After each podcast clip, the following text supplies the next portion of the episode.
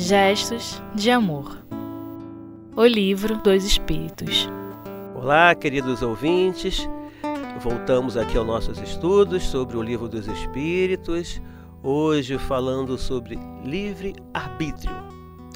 Falamos anteriormente na 843 e da 844 e agora pergunta 845.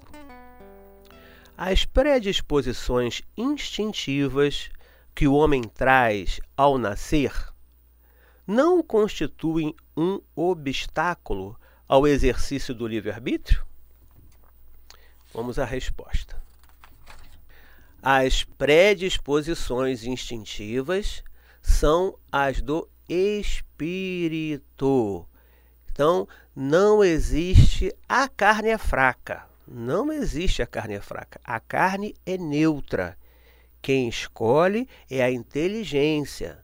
Então, as predisposições instintivas são as do espírito, antes da sua encarnação, conforme ele seja mais ou menos adiantado.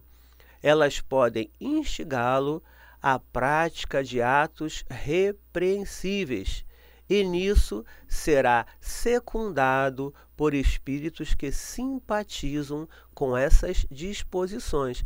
Sim, se eu sou um espírito que tem uma tendência para o álcool, se eu trago na minha bagagem uma história de dependência ao álcool, quem serão os amigos, digamos assim, né? Quem serão os obsessores? Por que amigos? Porque muitas vezes são esses obsessores, tendo em vista a intensidade da dor, que nos faz buscar a cura. A dor ainda é um instrumento necessário para a nossa condição evolutiva. Mas se nós somos viciados em alguma coisa, esses amigos, entre aspas, atacarão aquela situação. Se eu já não tenho nenhuma simpatia com o álcool, não vai adiantar eu ser obsidiado pelos viciados do álcool, porque esta condição eu já venci. Se eu sou um camarada que tenho muita gula, quem vai me acompanhar? Quem vai me fazer aí essa tentação? São esses espíritos na mesma faixa de sintonia. Por quê? É esta minha condição que eu preciso melhorar. Então a gente não precisa nem, digamos assim, fazer a regressão de memória. Não é?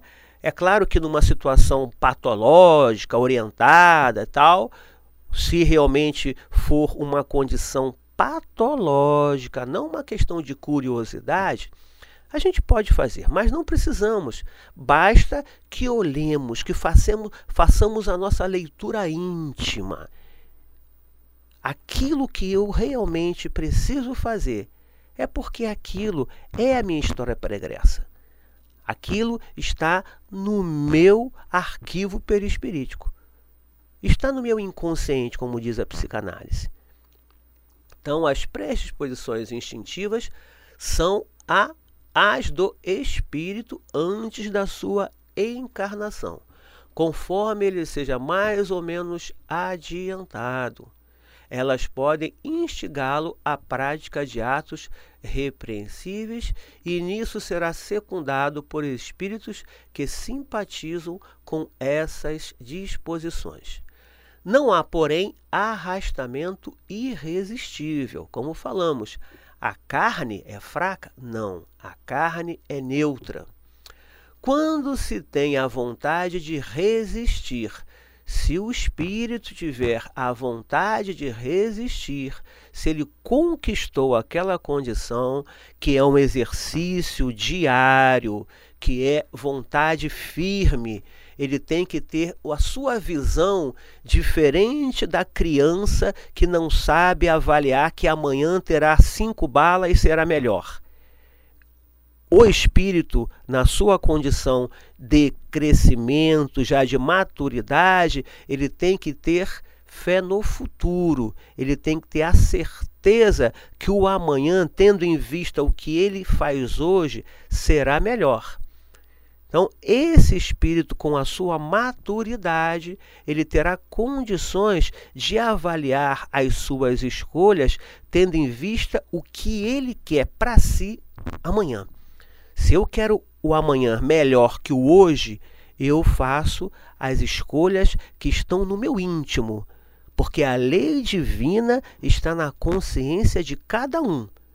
E se eu já tenho um nível de consciência de acordo com o plano que já estamos, já temos um livre-arbítrio adequado para não precisarmos sermos determinados pela lei sem a nossa escolha, façamos então as nossas melhores escolhas. 846 o organismo não terá influência sobre os atos da vida?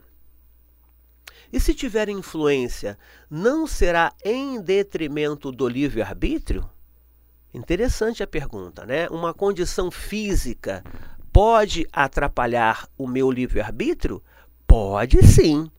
Mas quem é causa e quem é consequência aí? O que veio primeiro? A minha escolha errada ou a minha condição física prejudicada? Resposta: O espírito é certamente influenciado pela matéria que pode entrevá-lo nas suas manifestações.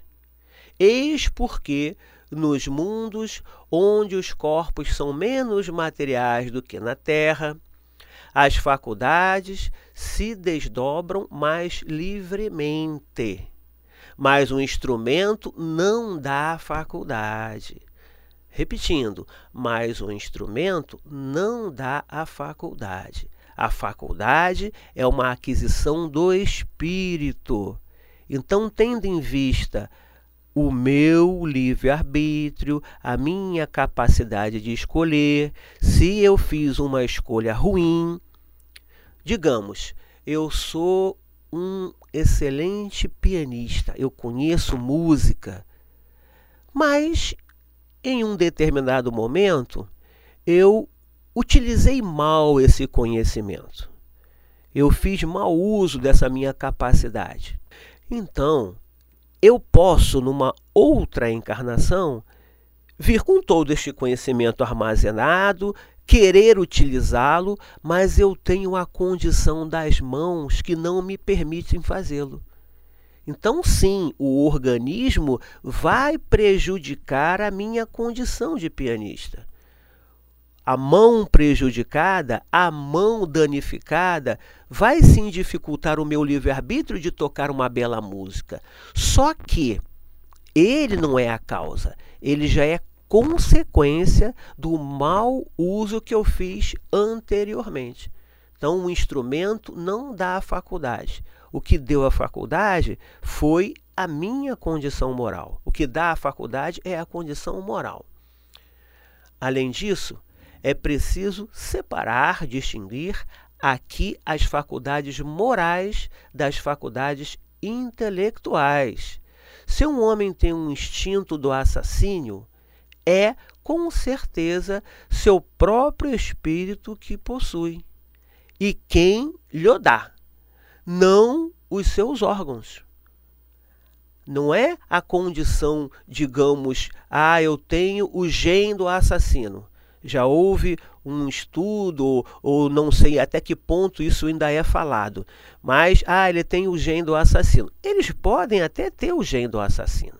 É uma condição, sim, genética, mas nunca será a causa, e sim a consequência. É a condição moral que vai dar ao seu perispírito a formação adequada para que a gente passe as nossas provas, as nossas expiações e façamos as nossas missões e tenhamos condições de elaborar as nossas missões. Tudo dentro do nosso processo evolutivo. Então, terminando, aquele que anula seu pensamento para somente se ocupar com a matéria, torna-se semelhante ao animal, ou pior ainda, pois nem pensa em se prevenir contra o mal, e é nisto que incide em erro, já que assim age por sua vontade. Ok, companheiros? Tenhamos então um excelente estudo e até a próxima. Obrigado.